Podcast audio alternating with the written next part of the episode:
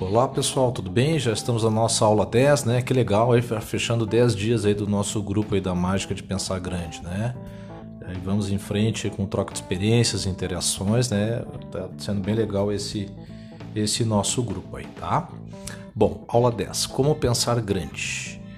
Uma boa parte da população humana pensa de forma pequena, ou seja, ambiciona coisas mais simples na vida. Não tem problema nenhum nisso, tá? Apenas isso acaba gerando mais espaço para quem tem maiores ambições. É muito bom a gente destacar isso, tá? Ou seja, a boa parte da população está satisfeito com uma vida mais simples, não tem problema nenhum, né? Cada um na sua na sua ambição, tá? Então tem muito espaço para crescer, basta pagar o preço, tá? O fato de existir tanta gente que pense tão pequeno significa que há muito menos concorrência do que você imagina para fazer uma carreira muito realizadora. Veja estes dois pontos de vista. Determine cinco de suas principais habilidades. Caso tenha dificuldade nisso, peça ajuda ao seu companheiro, companheira, seu chefe, seu professor, né? Porque isso vai compor, pessoal, o seu diferencial competitivo, ou seja, suas qualidades. Eu sou bom nisso, nisso, nisso, naquilo outro, tá? É, boa parte das pessoas é, passa mais de dois terços da vida e não faz esse levantamento. Muito útil isso. Segundo aspecto, tá? Segundo ponto de vista. Uh, a sequência aqui do primeiro, tem relação com o primeiro, com o primeiro, tá? Escreva abaixo de cada item o nome de três pessoas que você sabe terem alcançado sucesso, porém não possuem as mesmas capacidades do que você. Ao fazer isso, eu tenho convicção que vocês irão se surpreender.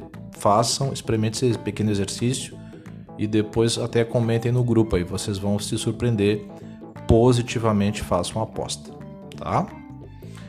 Ações que geram pensamentos grandes. Primeira ação: não se venda barato. Cuidado com a autodepreciação. Você é melhor do que pensa ser.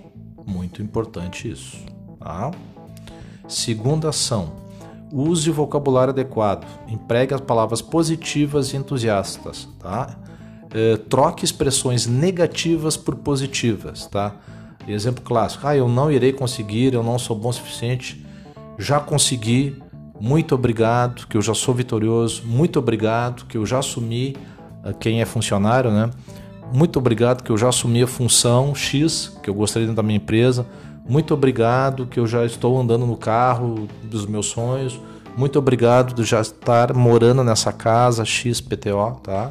Então, na afirmação, já agradecendo como se já fosse a realidade. Terceira ação: amplie a sua visão. Não veja apenas o momento atual, mas sim como as coisas podem ser. Habitue-se a valorizar as coisas, as pessoas e a si mesmo. Quarta ação: encare seu trabalho como algo grandioso. Pense nele realmente como algo importante. Sua futura promoção, quem é funcionário, né, pessoal? Depende em grande parte da maneira pela qual você encara seu atual emprego, sua atual função. Tá? Então é importante isso, você ter clareza, a visão, né? Aonde eu quero chegar lá, naquela função, naquele salário, aquele cargo de liderança, no caso, aquela promoção. Tá? Uh, quinta ação. Não pense em trivialidades. Como assim? Concentre a sua atenção nos objetivos grandiosos. Caso surja alguma situação pequena do dia a dia, pergunta-se: vale a pena mesmo se estressar com isso? Será que vale, né? Olha, já passei por isso várias vezes quando eu ainda estava no meu dia a dia dentro de empresas, trabalhando como, como gestor de equipe de vendas, né? Muito, muito mimimi, muito detalhezinho que realmente não vale a pena, tá? Então, mensagem final desse capítulo aqui, dessa aula 10 Engrandeça-se pensando grande. Bom dia para vocês, um excelente trabalho. Até mais.